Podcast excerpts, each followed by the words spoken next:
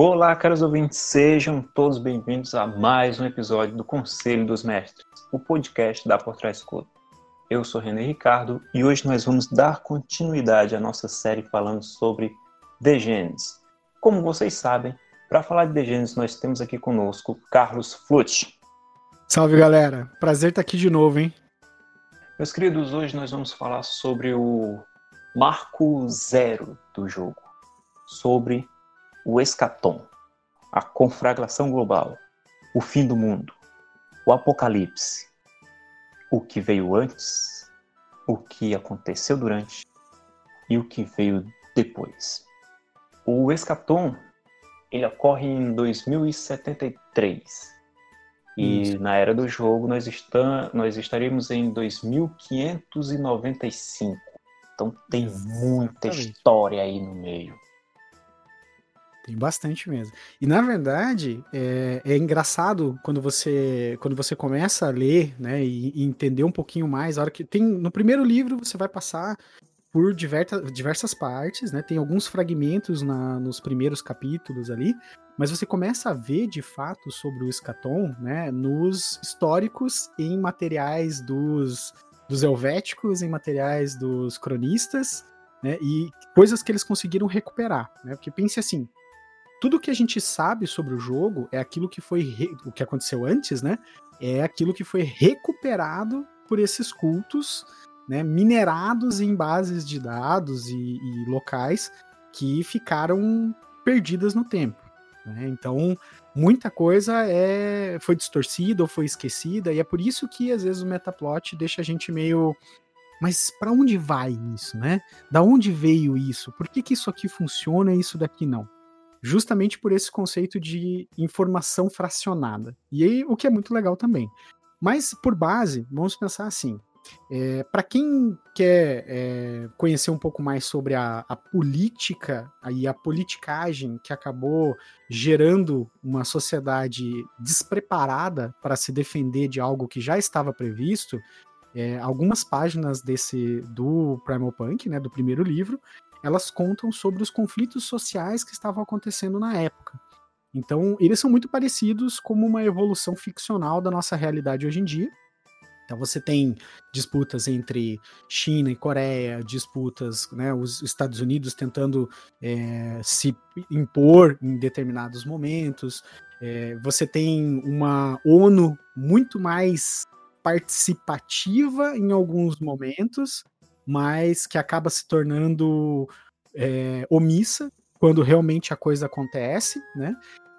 Inclusive, em alguns momentos, a ONU se mostra até bélica, colocando, colocando máquinas para bloquear impedir né, as pessoas, o êxodo de pessoas de determinados países em busca de, de uma cura né, para uma doença que surgiu aí antes do escatom e fez um estrago mais ou menos.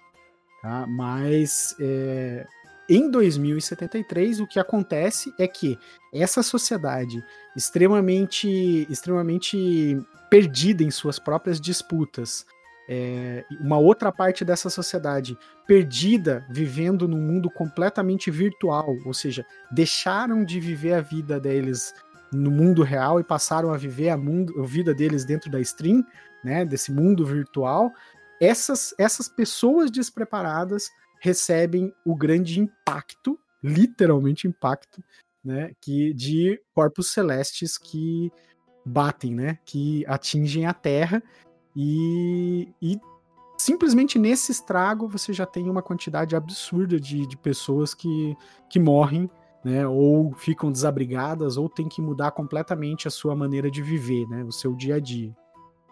Uhum a sociedade ela estava, vamos dizer assim, despreparada para esse baque. Em contrapartida, nós, humanos, estávamos muito evoluídos também. Então, alguns elementos que a gente pode citar, mencionar aqui, o Carlos vai falar um pouco mais sobre isso, é o stream e a questão evolutiva da, da ciência. Cara, conseguiram trazer até mamutes de volta. Exatamente, exatamente. É, é, é, até antagônico, na verdade, você pensar, porque vamos lá, vamos, vamos pensar no seguinte, tá? é, quando você começa a ler, né, no, no, no, no Primal Punk, ali no primeiro livro, e eles começam a falar assim: ah, é, determinada sociedade conseguiu é, pegar genes de, de mamutes e trazer eles à vida, né? Conseguiu trazer é, em laboratório, recriar eles. E as pessoas viam esses animais lá dentro do seu, do seu sítio, da sua área lá, né? Conseguiam ver esses animais vivos novamente. Você em contrapartida, você pega o outro lado da tecnologia pura e você vê pessoas que conseguiam viver as suas vidas, então fazer compras, é, encontrar amigos, trocar informação, viajar para lugares diferentes através da stream. É, cura para praticamente todas as doenças, né? Um grupo que vai ser muito falado, mas pouco explicado, que é RG, é um que vai ser muito falado aqui, vocês vão ouvir falar bastante dele nas conversas, mas ele vai ser pouco explicado e isso faz parte também dos segredos do metaplot aí, né? É, alguns segredos até para nós, tá? Só para deixar claro que a gente também não sabe, porque tem uns que os autores simplesmente não explicaram. Um segredo interessante também, um, um dilema histórico até para o culto dos cronistas, é que a humanidade sabia da chuva de, de meteoritos, queria bombardear a Terra, e realizou missões espaciais para impedir esse bombardeio. Exatamente. Mas, por algum motivo, essas missões falharam. Uhum. E essas missões, é, essa falha para conter a chuva de meteoritos, ela parece que tem um, um, uma sequência numérica que se repetia Exatamente. Na verdade, assim, é, essa, essa potência, é, potência de 2 elevado. Deixa eu lembrar. 2 elevado a 16, não? 2 elevado a 16, exatamente. Essa potência de 2 elevado a 16, ela também é uma coisa que aparece com muita frequência, tá? Então você vai ter o 2 elevado a, a 16 desativando os canhões gigantescos que foram criados para atingir e bombardear os meteoros quando estavam para atingir, atingir a Terra, né? Que esses canhões eles falham, né? Eles erram o alvo. Os que conseguem disparar erram o alvo e os que não e alguns nem sequer dispararam. Ele desativa os satélites que fazem a comunicação do stream. Então é, é, essa mensagem entra na stream e quando ela dispara, ela desliga os satélites e corta a comunicação do, do stream no momento do impacto. Então muito antes dos asteroides atingirem o, os satélites, alguns já estavam desligados, né, justamente por causa desse código. E os cronistas, eles falam muito que, que era uma coisa. Era um código que, quando ele aparecia, ele era um código que aparecia como uma coisa viva. Então, era como se eles acreditavam que aquilo era a, a sobrecarga da stream. Que a stream tinha chegado a um nível tão grande de sobrecarga que ela tinha criado vida, vida própria. E aí você tem alguns equipamentos criados para defender os cidadãos também, que são é, desativados e reativados com uma necessidade de crescimento e desenvolvimento, ou seja, quase como uma alma dentro dessas máquinas cibernéticas, né? E, enfim, o 2, né, elevado à potência 16, ele, ele fica a dúvida se ele era um vírus ou se ele era uma mensagem vinda do exterior para fazer com que a gente se tocasse e evoluísse. Só que a humanidade, na sua absoluta ignorância, né, acabou se achando superior a tudo que estava acontecendo e não se preveniu corretamente, né? E aí é onde a gente chega no advento do Escaton, né, em 2073. Pois aí, quando chega, chega com força. Os meteoritos rasgaram os céus e a terra. O Escaton é justamente isso, pessoal. É o apocalipse. É o fim do mundo. A verdade é que não era para o, a raça humana ter sobrevivido. Mas sobreviver é o que a raça humana faz melhor. a gente é, é, nós somos uns bichinhos teimosos. tipo, o Cosmo disse, não, vamos acabar com aquele porque já deu, né? Vocês não têm muita noção das coisas. Então alguma força superior disse, ah, vamos se livrar dessa galera. Ou não, por acaso, ninguém sabe. mas a raça humana foi lacerada naquele dia. É, a gente, a gente não vai falar de todo, todo uh, o caos global, porque o livro ele é bem extenso nesse sentido, e eu acho que é uma leitura que vai valer a pena para quem tiver contato com o material depois. mas a gente pode dizer assim. Já para o metaplot do jogo, tá? no Escaton, você tem algumas explicações rápidas. Por exemplo, que os Estados Unidos foi coberto por uma foligem uma foligem do, dos efeitos é, vulcânicos e que acabou eliminando eles do mapa. Então você não tem mais contato com a América do Norte, América Central, Canadá.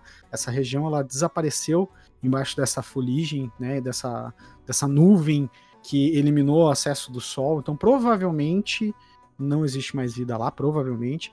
Você tem a ideia que a América do Sul ela foi engolida por um tsunami, porque o Brasil, inclusive ele menciona o Brasil no livro. O Brasil consegue, enquanto o escatão está acontecendo, emitir um alerta de tsunami e um aviso que esse tsunami está vindo para destruir tudo e depois perde-se a comunicação. Né? Você tem um efeito devastador na, na, na parte da Ásia, né? É, eles chegam a falar que a Nova Zelândia, se eu não me engano, desaparece completamente do mapa. Então eles vão, eles vão dando pequenas dicas de regiões que provavelmente não vão estar inclusas no metaplot, que depois foram até confirmadas, algumas delas foram confirmadas que não estão previstas no metaplot, né, pelo próprio autor, e foca na região onde você tem a região da Europa, né, uma boa parte da Europa que ainda ainda permanece, e você tem a África, não toda ela, mas uma boa fração da África que continua teoricamente in, é, intacta, né? A gente vai explicar um pouquinho melhor do porquê que não estava tão intacta, né, René? É quase uma nova Pangeia depois do Escaton. Exatamente, exatamente. É, a gente não vai, então, logicamente, a gente não vai falar de todas as regiões em detalhes, né? Porque isso vai ser discutido, vai ser apresentado melhor quando a gente for falar das culturas. Mas assim, todas as regiões, todas, sem exceção. Então, a, todas as regiões da Europa, a própria África, todas elas passam por, por situações é, adv, que advêm do, do escatom, né? advém do, do impacto dos meteoros. Então você tem uma era glacial que atinge praticamente a Europa inteira, então congela tudo, tudo, e aí depois, nesse, nesse processo de congelar, muito mais pessoas são atingidas, feridas e acabam morrendo. E aí depois elas, né, esse degelo, ele começa a diminuir, as pessoas começam a, a sair dos seus abrigos. Você tem uma poeira gigantesca, né, que também cobre principalmente a região de Borca, por isso que hoje em dia já não tem tanta vegetação lá, que é, impede o Sol de chegar com a, com a energia que precisa e aí acaba matando praticamente toda a vegetação. Então você tem um, um semiárido, só que um árido mesmo, né? É quase um deserto ali. Você tem a transformação do deserto do Saara numa floresta, é, num clima mediterrâneo, muda completamente né, a, a vivência deles lá. É, enfim, são diversos adventos. Ah, acho que é importante a gente falar do baque do ceifador também, né, René? Que só ele por si já fez um estrago mais ou menos, né? Sim, a gente tem, tem um, alguns elementos importantes aqui. A Europa congelou o norte da Europa, a era glacial lá em cima. Tem o de, o de gelo, tem um deserto árido que a gente pode até associar facilmente o, o Mad Max que tinha comentado no episódio anterior com, com Borca, acaba é, pegando muitos elementos e colocando ali em Borca. Já a África, ela floresceu. É um, um paraíso verde. Mas o baque do cefador é um elemento importantíssimo no jogo. Sim. Principalmente para um dos cultos. É, eu diria que, lógico, a gente vai falar dos helvéticos, né? que é o, um dos principais. É, certamente. É. Mas eu diria que o baque do ceifador ele é, ele é, ele tem a sua importância é, muito mais como uma barreira do que simplesmente pelo impacto na Fortaleza Alpina. Mas é importante falar da parte da Fortaleza Alpina porque em meio a tudo aquilo que a gente falou, né, que a, a humanidade não se preparou direito, que levaram, eles estavam muito mais preocupados com uma outra coisa que a gente acabou não comentando, mas eu já vou entrar, que é o Hive, né? É, eles estavam muito mais preocupados com, em resolver esse problema do que cuidar dos asteroides que estavam vindo. Os suíços, eles tiveram um cuidado extremo, né?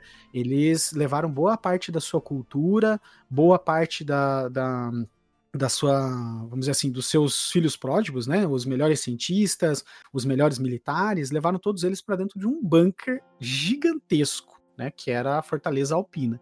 Então é, é, um, é um bunker enorme, né? Que, em que cabia é, uma quantidade de pessoas equivalente a uma pequena cidade, né? E eles se consideraram extremamente preparados. Eles tinham, eles é que tinham os maiores canhões, né? Que iriam atingir e, com muita força, né? A, os asteroides quando estavam vindo para a Terra, e que inclusive alguns falharam.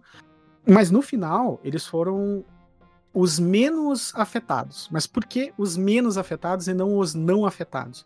Porque essa essa falha geográfica, né, o que é o baque do ceifador, ela não estava planejada e nem e não era nem esperada, né? E o, a parte mais é, abrupta dela, a parte mais absurda dela, gigantesca, acontece exatamente no meio da Fortaleza Divina. Então ela. Da, é, desculpa, da Fortaleza Alpina. É, não que ela não seja não divina. Não né? seja divina. um trocadilho bom, velho. Assim, ó, o baque do ceifador ele, ele abre e separa no meio, destroçando literalmente 50% da fortaleza. E o que é pior, a parte que foi destruída era a evolução científica quando as portas fossem abertas para as pessoas que estavam em volta. Né? E, na verdade, o que acabou ficando, a maior parte, foi a parte bélica foi o exército, né? Então, o, o que resistiu dos helvéticos tem também, lógico, você tem as pessoas que, que ainda têm um grande conhecimento científico para desenvolvimento de coisas, mas, infelizmente, para eles, os que sobreviveram, sobreviveram com dois estigmas. Primeiro, eles tinham maior conhecimento bélico do que científico. E segundo, eles tinham ciência absoluta que tudo que eles deixaram para fora né? As pessoas que eles amavam, os amigos, a, os colegas de trabalho, a, o povo em geral, provavelmente estaria morto e não existiria mais. Então, eles tiveram um problema do isolamento. E nesse efeito do escatom, eles ainda perderam muitas pessoas que tinham entrado com eles. Então é bem, é, é bem tenso, assim. Uhum. Mas o baque do ceifador corta praticamente a Europa inteira e separa em os dois irmãos ali, né? Você tem os dois, cada um dos lados floresceu de formas diferentes. Atravessar o, esse baque, atravessar esse, essa falha geográfica, né? É uma, assim, se não for pela parte da Fortaleza Alpina, é uma parte, é um, uma tarefa no mínimo é, louca, né? No mínimo de disparate de loucura, que é, é ácido, gases ácidos para todo lado. Você tem criaturas que se modificaram para poder sobreviver e que atacam sem a menor necessidade de, de ofensiva. E além disso, você tem as pessoas, né? Os, os aproveitadores que utilizam desse cenário para poder roubar né, essas pessoas que tentam atravessar por ali. Então é, é bem, bem intenso, assim, bem complexo o baque do, do cefador, ele tem toda essa, essa, essa importância para o planeta em si e uma importância em especial para alguns elementos. A Fortaleza Helvética é uma delas. Perder justamente a, a parte que seria a, um dos alicerces principais para reestruturar toda, toda a cultura, a ciência e tudo mais, putz, é um azar danado, cara. Que azar danado. É, é, de chorar duas vezes a desgraça. Exatamente. Uma, uma das coisas que acho que é, é, bacana a gente comentar, antes da gente seguir, seguir para o pós-escatom, é, é que assim, no, no momento do escatom, é, até o termo escatom ele tem, ele vem com muito mais força, por exemplo, que o apocalipse ou que o fim do mundo, que o escatom ele significa recomeço, né? Então é um momento em que o mundo acaba, por assim dizer, mas ele refloresce e recomeça, né? Por isso que foi escolhido o escatom como sendo a, a palavra, vamos dizer assim, que define o que aconteceu. Como a raça humana não foi extinta totalmente, né? Ela tá renascendo, reflorescendo. Então, o escatom se encaixa melhor. Os conflitos que aconteceram pré-escatom, eles tiveram um vínculo muito grande com uma, uma, um vírus, né, que é muito conhecido, inclusive muito o vírus, não a sua mutação, mas o vírus em si, é um vírus de conhecimento comum, né, que foi utilizado aí como base para essa evolução, que é o HIV, né? O, o que que acontece? No pré-escatom, o, o vírus HIV, ele se modifica, ele altera a sua gameta e passa a se tornar muito mais infeccioso e muito mais mortal. Né? Ele se torna extremamente letal, ele mata rapidamente e ele passa pelo ar, então não há mais a necessidade de, de relação sexual para transmitir, ele passa pelo ar e as pessoas começam a ter muito medo, a, a viver num ambiente claustrofóbico e em tudo isso que estava acontecendo, né, é, o RG, né, como que eu falei que eles iam aparecer bastante vezes, o RG anuncia que na Europa eles encontraram a cura para o HIV, né, para essa nova forma do HIV. E isso gera um movimento de êxodo da África, um movimento de êxodo de várias regiões do mundo, em que as pessoas tentavam atravessar por mar em caixão, por exemplo. Eles entravam em caixão e tentavam atravessar nadando, remando em caixão. E eram atacados por máquinas é, cibernéticas né, extremamente equipadas para gerar para força letal mesmo, né? Começam a ser atacadas. Então você vê que, em meio a uma chegada iminente desses asteroides, as pessoas ainda estavam num conflito social por causa de uma doença nova, um vírus, que desequilibrou tudo. Desequilibrou a relação entre as nações. Né? A ONU perde a mão e começa e libera ataques abertos a, a seres humanos para garantir que não houvesse esse êxodo e uma contaminação, é, conflagração global do, do Hive então, é, é, um, é um sítio de caos que ocasionou com que o ser humano parasse de observar, em vez de trabalhar em união e observar a melhor forma de eliminar esse, esse problema que estava vindo do espaço, né? É, ficassem se degladiando e se matando aqui, né, na Terra. Inclusive, é uma coisa interessante se falar no pós, que assim, até hoje existem locais selados com a pintura Hive neles que é proibido a abertura, porque as pessoas não têm ideia se mesmo depois de 500 anos, mais de 500 anos, se o vírus já foi, já morreu. Então existe sim a possibilidade de algum mané abrir a porta e espalhar, espalhar esse vírus aí, né? Até porque muito conhecimento foi perdido, né? Então não se sabe exatamente a duração de vida do, do vírus e quais as condições ele se encontra, se, ele, se as condições que ele está lá é, são favoráveis para ele se manter vivos e, e, ainda ser proliferado. Né? Então, o coronavírus é só um prelúdio, pessoal. É, você vê. Você toma, tomara que a gente não tenha essa evolução aí do, do HIV. Tomara que isso fique só na, no ficcional do The Genesis mesmo. Tomara, velho, porque, mano do céu, velho. Mas assim, com tudo isso que a gente falou até agora, né, já é uma situação catastrófica, já é uma situação é muito é um pano de fundo muito muito né um plano de fundo muito bom para você contar suas histórias pós-apocalípticas aí né? Mas não podia ser só por aí. The Genesis ele tem que trazer um pouco mais. É porque a desgraça ela tá sempre acompanhada é. né? nunca é uma só. Exatamente. Então aí agora a gente tem o que né esses meteoros atingiram a Terra né e fizeram todo esse estrago mas a humanidade ainda sobreviveu só que junto com esses corpos celestes que atingiram a Terra, veio o Primer, né, para ajudar. O Prime, a substância alienígena que veio junto com os meteoritos. Depois de muito tempo, ele começou a emergir. Então ele passou a contaminar tudo através de, de esporos. E quando chegou na raça humana, ele foi diretamente na, na raiz do ser foi no DNA, só que ele olhou e disse: Não gostei, vou reescrever isso aqui para que seja útil para mim. Então o Prime ele infectou e reescreveu o DNA humano. Exatamente. E aí surge o Homo de Gênesis, né? Agora, o que é mais, mais maluco em relação a isso é que, assim, é, a gente também vai falar um pouco mais disso nos, nos próximos episódios, mas eles não caíram a esmo. Eles não escolheram o lugar de. Opa! A gente acha que eles escolheram, né? Eles não escolheram o lugar de impacto a esmo, né? Cada um deles atingiu num ponto específico e age de uma forma específica, com algo muito parecido com o que a gente tem na nossa cultura de hoje, que a gente conhece como chakra. E cada um deles, cada um desses asteroides, ele se implantou nesse chakra terrestre, né, que seriam os pontos de chakra da Terra, e se adaptou a ele. Então, até a forma de proliferação dele tem a ver com o chakra onde ele atingiu, o ponto onde ele atingiu. E isso ele reverbera para suas crias, para sua prole. Então você tem nos tipos de inseto que eles utilizam para carregar a sua praga, ou no tipo de criatura que eles transformam o homem, né, o Homo de Gênesis, para levar a sua praga para frente, e até mesmo na sua flor, né, no seu fruto, que a gente vai falar com mais carinho para frente, que são os brotos de brasa.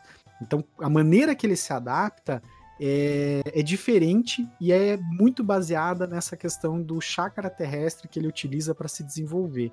Então ele, ele, a partir do momento que ele sai do meteoro, ele começa a mergulhar, a se aprofundar, se enraizar nesse chakra e trazer à tona toda a, a substância, todo, toda a energia terrestre para consumir e criar os campos de esporo primordial. Então eles, eles criam um mini, mini ecossistema, que não é tão mini assim, né, René? São umas crateras enormes, né? É só alguns quilômetros. Coisa pouca, né? E para poder sobreviver. E dentro dessas crateras, as criaturas que estão lá, elas, elas conseguem viver muito bem. Elas têm, têm um ciclo de vida, às vezes, um pouco menor do que o humano, mas eles têm sim um ambiente propício.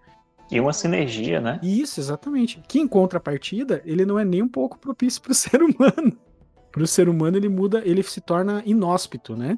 A gente consegue perceber isso no primeiro conto também, do, do livro, né, do, do, Primal Punk, aonde ele descreve dois cientistas caminhando dentro de uma dessas crateras, né, para tentar pesquisar e recolher coisas. Eles entram de uma forma e o que sai, sai completamente diferente do que entrou e sai proliferando esse, esse campo de esporos. Então nós, seres humanos, passamos a ser uma, uma ferramenta de contágio, por assim dizer. Ou no ponto de vista dos hospitalários, né? Ou no ponto de vista do Prime, nós somos os portadores da mudança. Por que não? Exatamente, exatamente. A gente, falando assim com, como Prime, precisamos nos expandir a raça humana, ela não parece muito inteligente, ela não tem assim o, o, instinto de se afastar do perigo que nem outros animais. Ela tem um instinto contrário, às vezes. Ela decide meter a mão. É justamente o que acontece no, no conto inicial do primeiro contato com o Prime. A curiosidade, às vezes, ela é maior do que o medo. É, naquele caso, convenhamos que é maior, foi maior do que a prudência, né? O cara tirar a luva e colocar a mão no Prime é tenso, né? É, cara, ali eu, eu não sei exatamente se aquele hospitalário ele estava na sua consciência.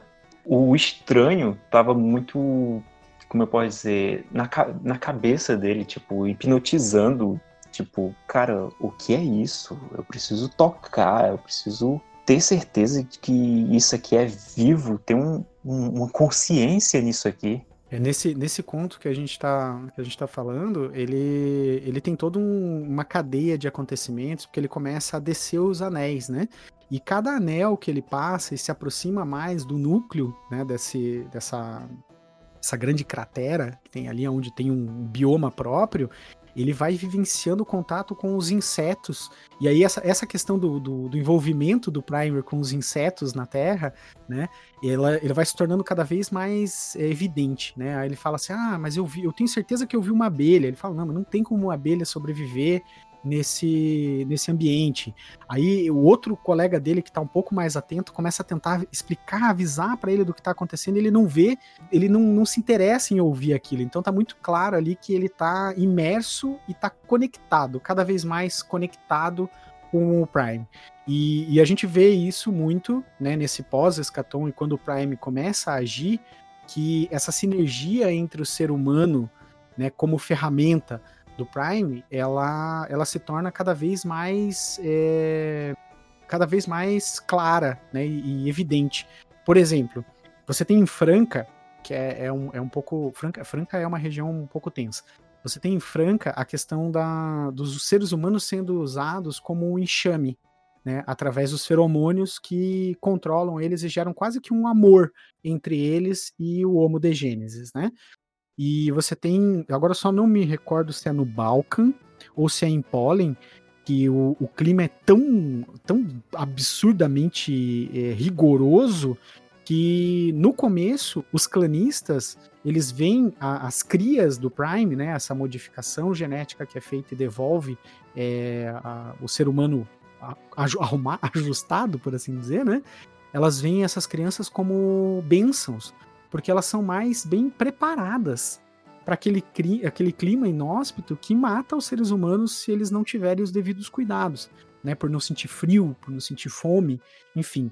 Então, a gente consegue perceber que o ser humano, na sua curiosidade, ele também acaba fazendo parte dos planos do Prime de uma forma orgânica.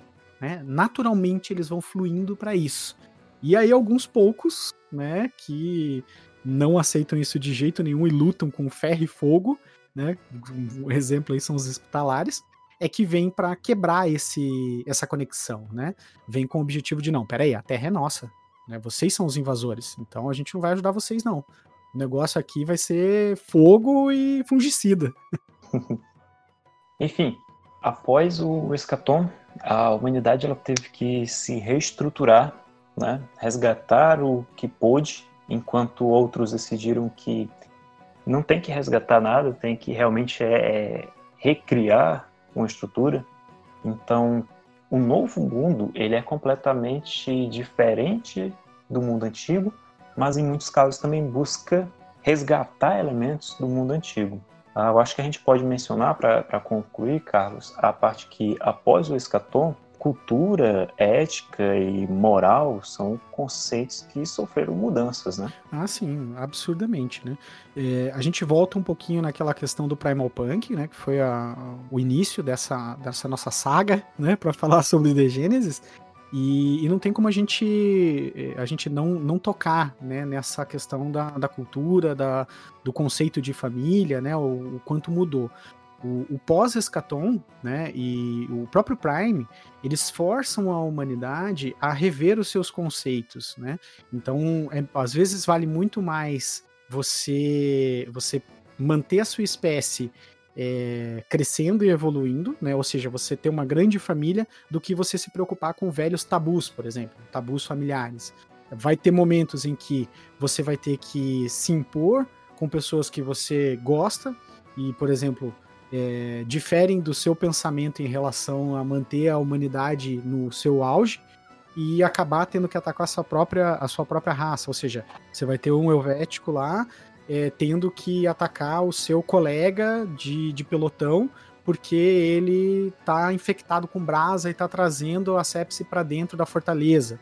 Né? Enfim, então o, o, conceito de ética e de moral ele está muito mais atrelado a, ao como os cultos lidam com as suas fileiras, né, em vários aspectos, e no como os clãs, né, e os clanistas lidam com as suas microsociedades, né? E aí você vai ter alguns impactos. Quando você for fazer, for analisar o pós-escatom, você vai ter alguns impactos em relação ao que é o nosso cotidiano. É completamente diferente. E é normal que seja assim.